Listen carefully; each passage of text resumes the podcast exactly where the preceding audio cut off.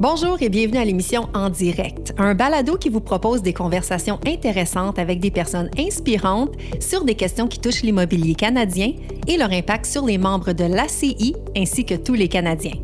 Je me présente Claudia Marquez et dans cet épisode, nous allons aborder un sujet qui touche l'ensemble de la population, celui de l'accession à la propriété au Canada. Tout le monde mérite d'avoir un chez-soi et pour plusieurs, devenir propriétaire est un objectif de vie. Cependant, dans le contexte de reprise économique post-pandémique que nous connaissons actuellement, c'est-à-dire un accès à la propriété difficile dû à la demande qui est beaucoup plus forte que l'offre, comment peut-on accroître l'accession à la propriété au Canada? Quels sont les efforts gouvernementaux mis en place pour s'assurer que toute la population puisse vivre confortablement sous un toit? Comment est-ce que le rôle du courtier immobilier a évolué pour mieux servir les clients à la recherche de résidences? et quels sont les avantages de l'accès à la propriété sur les plans personnels, économiques et social? Eh bien, restez à l'écoute car notre invité Valérie Paquin, courtier immobilier résidentiel et commercial et dirigeant d'agence à Via Capital, prend le temps de bien nous expliquer l'impact et les avantages non financiers d'être propriétaire. Bonjour Valérie. Allô Claudia. Tout d'abord, j'aimerais vous remercier de prendre le temps de nous jaser aujourd'hui. On va aborder un sujet qui touche euh, vraiment tout le monde, l'accès à la propriété. Euh, on le sait, tout le monde mérite d'avoir euh, un chez soi, mais pour plusieurs, devenir propriétaire, même si c'est un rêve, c'est pas nécessairement facile par les temps qui courent avec le marché qu'on connaît. On a vraiment une demande qui est beaucoup plus élevée que l'offre, les prix qui sont élevés dû à ça également. Donc, c'est ni facile pour un premier acheteur qui désire rentrer dans le marché, ni facile pour ceux qui désirent déménager parce que leurs besoins ont changé. Tout d'abord, si je suis acheteur et je désire devenir propriétaire, quelles sont les étapes à prendre ou à suivre pour nous assurer que la transaction et l'expérience soient positives? Première étape, il faut, il faut commencer par la banque. On va voir notre conseiller financier ou on va voir un courtier hypothécaire pour établir combien on peut emprunter. Euh, de geler un taux hypothécaire aussi, beaucoup de personnes ignorent qu'on peut faire ça, mais les banques vont protéger un taux pour certains mois. Il y en a qui vont jusqu'à six mois selon les institutions financières. Donc, on s'assure que si les taux augmentent, bien, on conserve notre taux qui est plus bas. Euh, et s'ils baissent, bien, ils vont le baisser quand même, mais on, se garde une sécurité. Euh, ça prouve un sérieux aussi aux vendeurs. Quand on est prêt à déposer une offre d'achat, on, a une preuve qu'on a fait nos devoirs. Euh, c'est important de faire notre budget justement pour savoir, bon, mais la banque peut nous prêter tel montant, mais est-ce que c'est vraiment ça que je veux comme paiement hypothécaire? Fait que c'est tout l'exercice qu'il faut faire à deux, en couple ou seul, selon après, on va faire la liste des critères. Qu'est-ce qu'on qu'est-ce qu'on veut dans une propriété? Est-ce qu'on veut un condo? Est-ce qu'on veut une maison? Est-ce qu'on veut une maison de ville? Euh, combien de chambres? Est-ce qu'on veut un garage? Fait que c'est qu'est-ce qui est absolument primordial? Qu'est-ce qui est ah ben ça c'est un bonus si on l'a, mais on peut faire un compromis. Quel quartier? Est-ce qu'on veut être plus proche du travail? Est-ce qu'on veut être plus loin? On veut pas de voisins? On veut des voisins? Fait que c'est toutes ces questions là qu'il faut se poser de choisir un courtier immobilier qui va connaître le secteur, va nous faire poser des questions, va nous amener des fois à des endroits où on n'avait pas pensé parce qu'il connaît son secteur, il connaît le, milieu, puis il sait quelles questions poser pour justement trouver la bonne maison. Mm-hmm. Et ensuite de ça, je dirais, il faut être patient. Parce que là, euh, on sait combien qu'on peut s'offrir, on sait ce qu'on veut. Mais dans le manque d'inventaire en ce moment, il faut être patient. Des fois, ça peut prendre 10 offres d'achat, puis il ne faut pas acheter à n'importe quel prix ou n'importe quoi. Il faut poser des questions. Il ne faut pas fermer les yeux, il faut faire inspecter. Il faut prendre le temps parce qu'après, on va vivre là pendant des années. En fait, c'est ce qu'on souhaite. On ne veut pas avoir à revendre dans deux ans parce qu'on va avoir acheté trop vite ou en oubliant de faire certaines vérifications. Donc, la patience en ce moment. Je sais que c'est pas facile. On a hâte d'être propriétaire, on a hâte d'être à cette étape-là quand on, a pris la décision, mais des fois, il faut être plus patient, puis c'est payant à long terme. Je trouve ça le fun que vous ayez mentionné justement le budget et l'hypothèque parce que justement, il y a plusieurs personnes dues au taux d'hypothèque qui sont un peu plus faibles présentement, qui sont moins élevées, qui vont se dire, bon, ben j'ai trouvé la maison de mes rêves, elle est un peu plus chère que ce que j'avais planifié dépenser. Mais vu le taux d'hypothèque un peu plus bas, ben je vais sortir un peu plus d'argent. Puis, si jamais dans cinq ans, euh, j'ai de la difficulté à payer, bien, je vendrai à ce moment-là. Est-ce que c'est quelque chose que vous conseillez pour rentrer dans le marché présentement? C'est sûr que les taux d'intérêt qui sont bas donnent un avantage. Euh, les, gouvernements ont mis certaines euh, procédures pour freiner un petit peu cette envie des ménages de d'excéder leur capacité euh, d'emprunt en mettant justement, même si les taux sont bas à 2% pour 5 ans, il faut quand même se qualifier à un taux qui est plus haut Donc, ça freine un petit peu l'ardeur de, certains acheteurs qui auraient tendance à vouloir faire ça. Parce que, bon, on l'a vécu dans la dernière année, notre maison, notre toit, en fait, c'était tout ce qu'on avait. On pouvait rien faire d'autre. Euh, fait que ça allait. Mais là, maintenant qu'on peut recommencer à vivre un petit peu plus, on veut voyager, on veut faire des activités avec les enfants, au restaurant. Euh, si on va au-delà de notre capacité financière, ben, on va trouver peut-être ça long d'être enfermé entre nos quatre murs, puis là, ça sera plus agréable comme expérience. Il y a plusieurs avantages à être propriétaire, tant sur le plan financier que sur le plan émotif. Euh, j'aimerais tout d'abord vous entendre sur les avantages financiers de devenir propriétaire. Le premier avantage, on, se paye notre loyer à nous-mêmes. Oui, il y a une partie qui va en intérêt à la banque, mais en ce moment, euh, quand on regarde les paiements hypothécaires, il y a beaucoup plus qui revient en capital. Donc, on capitalise sur notre propriété. Il y a une augmentation de la valeur. La propriété augmente. Euh, on, paye à chaque année, donc notre dette diminue on peut servir de la, propriété pour un levier financier pour diversifier, pour s'acheter un chalet, pour acheter un immeuble à revenu. C'est cette capacité financière-là qui est vraiment intéressante. Euh, je regarde mes parents qui ont acheté une maison dans les années 70 à 30 000 Maintenant, elle vaut euh, près de 350 000 elle est payée, ils sont là. Donc, ça fait en sorte qu'ils ont un toit sur la tête, ils sont propriétaires et ils ont très peu de frais mensuels.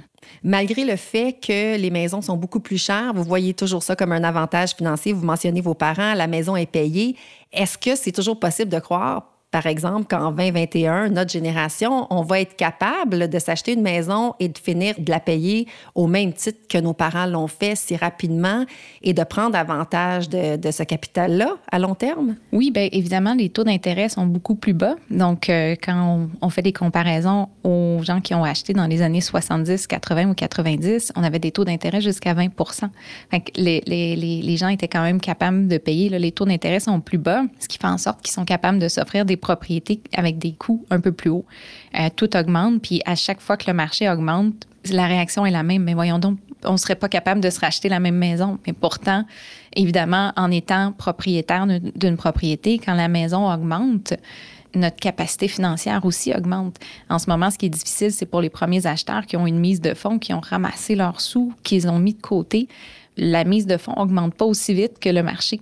Tandis que si on est propriétaire, ben à ce moment-là, s'il y a une augmentation de 10% ben ma capacité financière augmente au même moment parce que la maison que je vais vendre va, augmenter de 10 fait que je vais pouvoir prendre cette augmentation-là et la mettre dans l'achat d'une propriété, justement, qui a augmenté également. Et j'imagine que pour ceux qui sont déjà propriétaires, avec le marché qu'on voit aujourd'hui, euh, ils ont le goût parfois de vendre pour capitaliser sur, euh, sur ce marché-là et aller louer, par exemple, pendant quelques temps pour ensuite acheter leur maison de rêve dans le marché. Est-ce que c'est quelque chose que vous conseillez de faire? Non, je ne le conseillerais pas.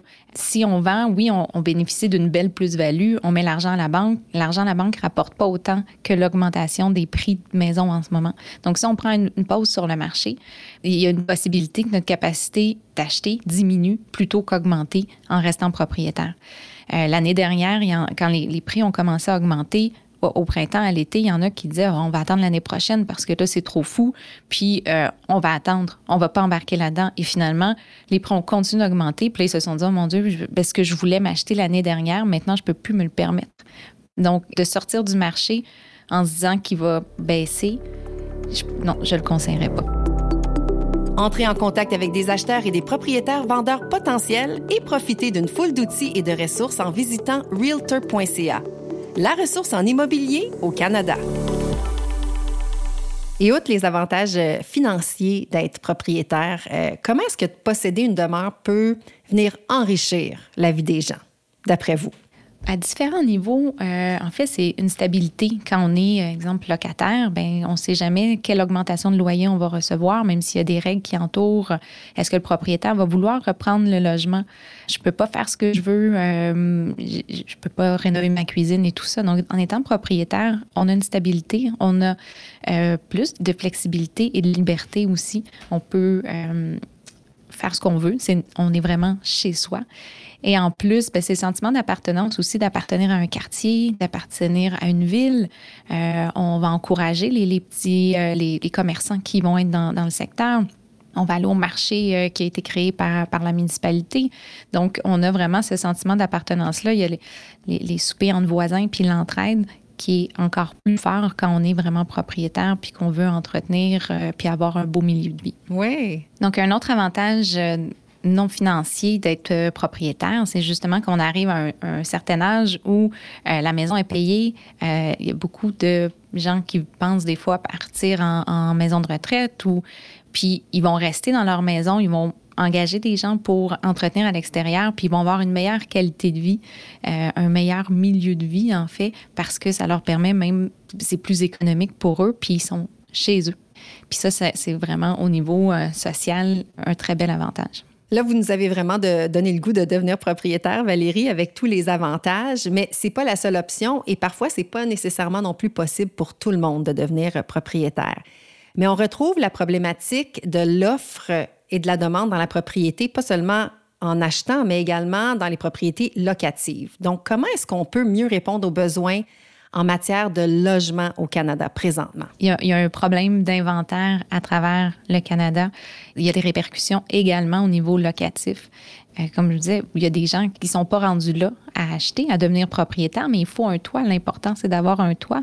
On parle d'étudiants, on parle de des fois des gens qui se séparent, puis il faut un entre-deux, il faut laisser la poussière retomber. Ça peut être une perte d'emploi. Donc, puis c'est correct d'être locataire. L'important, c'est d'avoir un toit sur la tête. Mais il y a aussi des pénuries dans le, locatif. Donc, c'est sûr qu'il faut augmenter l'offre des logements. Il faut augmenter le nombre de logements disponibles. Et peut-être qu'avec le télétravail, les espaces commerciaux qui se libèrent euh, dans les centres-villes ou dans certaines villes aussi. Euh, peut-être de changer les zonages, de reconvertir pour augmenter le nombre de, logements, de faire des, des, logements sociaux aussi, pour pouvoir augmenter le nombre de personnes qui peuvent accéder à avoir un toit. Justement, pour faciliter euh, l'accès à la propriété, le gouvernement a mis en place plusieurs programmes pour répondre aux besoins en matière de logement au Canada. Le RAP en est un bon exemple et on en reparlera un peu plus tard. Mais quelle autre forme de soutien euh, fédéral est-ce qu'on retrouve à travers le Canada justement pour accroître euh, l'accession à la propriété? En fait, il y, a, quand même plusieurs programmes. bon, on a le RAP, on parle de la SCHL aussi qui permet de donner une plus petite mise de fonds, qui permet à des acheteurs d'accéder plus rapidement à la propriété en ayant moins de sous à accumuler pour acheter. Euh, on a un crédit d'impôt aussi pour les premiers acheteurs. Donc, ça aussi, pour les frais de démarrage, ça l'aide beaucoup. Euh, plus localement, par exemple, au Québec, on a euh, dans certaines municipalités, Montréal a déjà fait un un programme euh, de crédit de ou de subvention pour attirer les familles parce qu'il y avait un exil des familles plus en banlieue.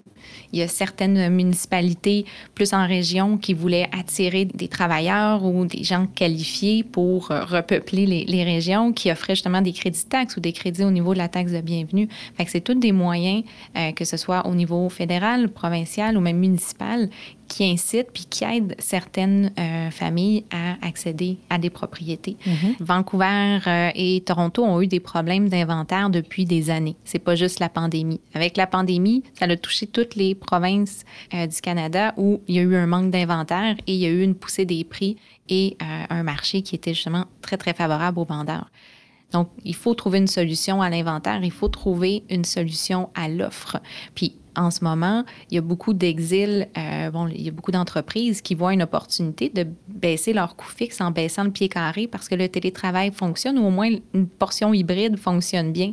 Donc là, on a des centres-villes, on a des, tours à bureaux qui vont commencer à se vider. Donc, si les, les, municipalités, les gouvernements se mettent ensemble pour changer les zonages, permettre justement peut-être des nouvelles constructions dans des endroits stratégiques ou de modifier des tours qui sont en commercial, de faire des, modèles hybrides résidentiels commerciaux, ça va augmenter l'offre, puis ça va être une des solutions en sortant de pandémie. Ça va aider autant le milieu des affaires qui veulent réduire, autant les propriétaires de, bâtiments commerciaux et euh, évidemment les familles qui vont pouvoir avoir plus d'offres. OK, on va parler un peu du rap parce que euh, tout le monde connaît le nom, mais c'est pas tout le monde qui connaît exactement comment ça fonctionne. Moi, j'ai rappé.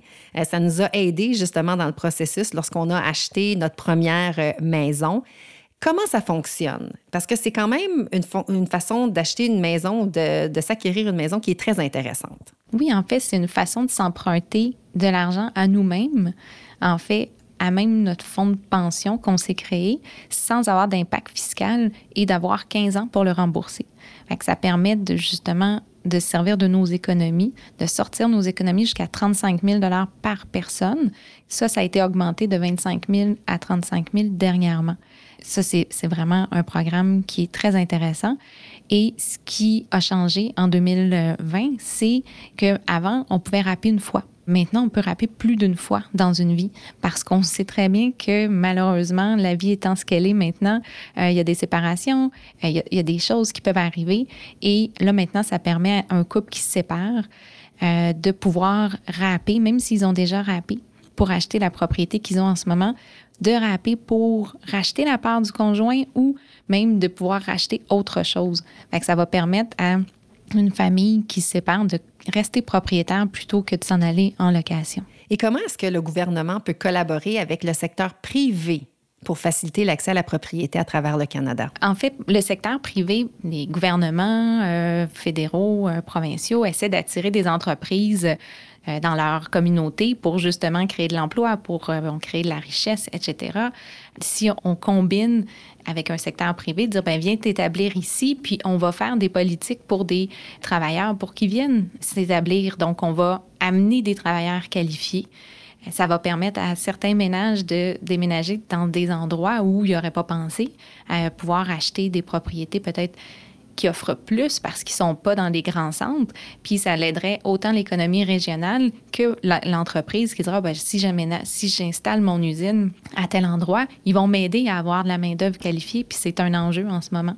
Fait que moi, ça, je pense que ça pourrait être un beau programme qui pourrait s'appliquer à travers le Canada, qui pourrait aider toutes les communautés. Et est-ce que vous croyez qu'il y aurait également des collaborations possibles avec des organismes à but non lucratif, justement pour aider la population canadienne à avoir un toit au-dessus de sa tête? Oui, en fait, si je peux faire le parallèle avec l'Europe, euh, en France, si on bâtit, exemple, des tours à condos, un promoteur doit aussi s'engager à faire des logements euh, sociaux, des logements à coût moindre.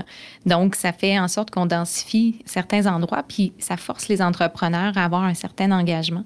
Donc oui, en étant associé avec des organismes à but non lucratif qui ont pour but de loger des familles, bien, à ce moment-là, ça peut, euh, on augmente l'offre autant dans le ce qui est à vendre que ce qui est à, louer. Puisez dans le savoir de courtiers et agents au pays et partagez vos propres connaissances et perspectives en visitant le coin des courtiers et agents immobiliers du café ACI, un carrefour d'informations créé par les courtiers et agents pour les courtiers et agents. Vous parlez de famille. Euh, ce que je vois beaucoup, beaucoup dans mon entourage récemment, c'est l'acquisition d'un patrimoine familial. C'est-à-dire que les grands-parents vont acheter avec leurs enfants, voire même les petits-enfants, et tout le monde va déménager dans une bigénération. Je trouve tellement que c'est une façon géniale euh, de mettre ensemble tous nos avoirs et d'acquérir une propriété, surtout dans le marché qu'on connaît aujourd'hui. Est-ce que c'est quelque chose que vous voyez de plus en plus, vous aussi, en tant que courtier euh, immobilier? Oui, on voit l'engouement pour pour les intergénérations vraiment augmenté. Euh, avec la pandémie, les gens ont voulu se rapprocher beaucoup, prendre soin de, leurs parents. Euh, et à l'inverse, euh, les parents veulent prendre soin aussi des petits-enfants. Fait que le fait de vivre sous le même toit, c'est une très, très grande richesse d'aller cogner puis d'aller juste voir mamie qui est de l'autre bord de la porte. Puis ça apporte une sécurité. Il y a beaucoup de personnes à la retraite qui veulent passer l'hiver en Floride, mais là, ils veulent plus avoir leur maison parce que c'est le stress de qu'est-ce qui arrive et tout ça. Là, il y a toujours quelqu'un à la maison avec les enfants qui, sont là. Ça permet aussi aux enfants, des fois, qui démarrent dans la vie, qui ont moins de mise de fonds, de pouvoir euh, s'offrir ces, propriétés-là parce que les, parents, souvent, ont une plus grande capacité financière. Ça permet aussi, euh, bon, je parlais à, quelqu'un dernièrement qui a pu garder son condo en ville, le louer et s'acheter une propriété avec ses parents. Fait qu'il a pu conserver un actif pour augmenter justement son capital. Il y a, beaucoup, beaucoup d'avantages aux bigénérations. C'est une richesse sociale immense, mais en même temps, économiquement, c'est idéal pour tout le monde. Tout le monde y gagne. Je suis curieuse de savoir si vous voyez aussi un phénomène au niveau des générations un peu plus jeunes, les milléniaux et même un peu plus jeunes, qui déménagent avec des amis. Je l'ai déjà vécu même avec euh, des clients. Justement, c'était deux amis ensemble qui ont acheté une propriété. Puis, je pense cinq ans plus tard, un des deux a racheté parce que là, bon, il était rendu ailleurs dans leur vie. Donc, euh, un des deux a gardé la propriété. Donc, mhm. ça a fait un bel équité à celui qui a racheté. Puis, le second a pu garder la, la propriété. Mais on le voit aussi dans l'immeuble à revenus ils vont s'acheter des duplex ou des triplex. Euh, donc, ça permet d'avoir euh, un 4,5, puis chacun a son 4,5, puis ça continue d'augmenter, de, fait qu'ils se payent des loyers à eux au lieu de payer à un propriétaire. J'ai comme l'impression que le rôle du courtier ou de l'agent immobilier a vraiment évolué à travers le temps par le passé, on faisait affaire avec un agent immobilier lorsqu'on voulait vendre la maison surtout. Mais là, j'ai comme l'impression qu'il y a également des bassins d'acheteurs qui euh, font appel à des agents immobiliers pour avoir le service justement de se dire si tu trouves une maison que tu sais qui est à mon goût, j'aimerais le savoir aussi. Donc, votre rôle a évolué. Vous êtes plus des médiateurs que des vendeurs, j'ai l'impression. Oui, tout à fait. le, rôle de conseil a vraiment pris beaucoup plus de place dans, le milieu auprès des courtiers qui sont sur le terrain. Euh, les transactions sont de plus en plus complexes. Il y a de plus en plus de choses à vérifier. Et avec le manque d'inventaire en ce moment, bien souvent, on, va aller même débusquer des propriétés qui ne sont pas sur le marché pour les acheteurs. Les acheteurs sont en confiance d'avoir quelqu'un dans leur coin, on va dire, qui se bat pour eux pour obtenir la propriété. Donc, euh, c'est sûr et certain, on, fait des mariages, en fait, entre deux familles. C'est toujours ça que je dis. Et d'après vous, que fait le secteur immobilier, incluant l'ACI, pour faire bouger les choses au niveau du fédéral, ce qui permet justement d'accroître l'accession à la propriété au pays? Justement, l'ACI fait des représentations à chaque année auprès du gouvernement fédéral. Euh, une fois par année, on appelle ça les Journées du Cap et il y a des courtiers et des représentants d'associations qui se déplacent à Ottawa et qui vont rencontrer les députés pour les informer, pour les faire bouger, pour leur donner de l'information sur le marché immobilier, des statistiques et tout ça. On est des centaines à être à Ottawa sur la colline, euh, puis ils savent, quand on se promène au Parlement, on voit les députés avec les cahiers d'information qui ont été remis. Et après ça, en caucus, ben, le message est fort. Après ça, avec les associations euh, locales, provinciales, eux aussi continuent à longueur d'année de, d'influencer euh, et de parler et d'informer les députés, les élus, autant municipaux, provinciaux que fédéraux des enjeux de la propriété. Euh, puis grâce à ça, ben justement, le RAP, on en parlait, il y a eu des changements au niveau du RAP. Ça faisait partie des demandes et du lobbying que la CI a fait et il y a eu un impact, ça l'a changé. Qu'est-ce que peuvent faire donc les courtiers et agents immobiliers à titre personnel pour contribuer à justement accroître l'accès à la propriété? Première chose, évidemment, ils peuvent s'impliquer auprès de leur association provinciale ou canadienne pour faire partie des gens qui vont rencontrer les députés et tout ça. Ça peut être une belle façon de s'impliquer. Mais dans le marché actuel, justement, on parlait des fois en représentant des acheteurs qu'on essaie de débusquer des propriétés qui ne sont pas sur le marché. Donc, on va prendre des rues entières, des quartiers, on va appeler les vendeurs, on va les informer aussi parce qu'en ce moment, on entend beaucoup de choses dans les nouvelles, mais des fois, les gens n'y croient pas plus qu'il faut. Fait que si on leur dit, saviez-vous que votre maison va, vaut tant maintenant? Savez-vous que le marché est, ce qu'il est? Donc, on, on sert vraiment à informer. Donc, on va cogner aux portes, on appelle les gens pour essayer de trouver de l'inventaire pour les acheteurs qui cherchent pour loger leur famille. Mais en même temps, on informe les vendeurs de, du marché puis de ce que leur maison peut valoir. Puis il y en a beaucoup des fois qui justement disent oh, ben, je vais, je vais en profiter et je vais passer à mon autre projet, je vais aller habiter à mon chalet, je vais faire autre chose et euh, je vais profiter de ce marché-là. Fait que ça fait en sorte qu'on, petit à petit, on augmente l'inventaire euh, tranquillement de cette façon-là aussi. Donc, comment est-ce que vous voyez justement l'avenir de la propriété là, en cette période, souhaitons-le, de sortie de pandémie? Quels sont vos espoirs pour 2021-2022? J'espère vraiment qu'on va retourner un petit peu à un marché un peu plus équilibré. Pas un tout pour le tout où euh, l'inventaire augmente à 100% puis que ça devient un marché favorable aux acheteurs, mais au moins un marché un peu plus équilibré où les acheteurs ont un peu plus de choix, où les acheteurs ont un peu plus de temps, où ils se battent moins pour avoir la propriété un marché qui est quand même favorable aux vendeurs, euh, mais un marché équilibré. En fait, c'est ce que je nous souhaite pour la fin euh, de 2021, peut-être 2022. Merci beaucoup Valérie pour toutes ces informations pertinentes sur le sujet de l'accès à la propriété au Canada. De mon côté, en tout cas, j'ai appris énormément de choses. Il y a vraiment beaucoup d'informations à assimiler. Alors, je vous invite à réécouter l'épisode ou encore les épisodes passés sur crea.ca oblique balado. Je vous remercie énormément d'avoir été à l'écoute de En direct. Si vous avez aimé l'émission, je vous invite à nous donner 5 étoiles et à vous abonner également à nos chaînes Spotify, Apple et Stitcher. Et je vous dis à la prochaine pour une autre émission et à très bientôt.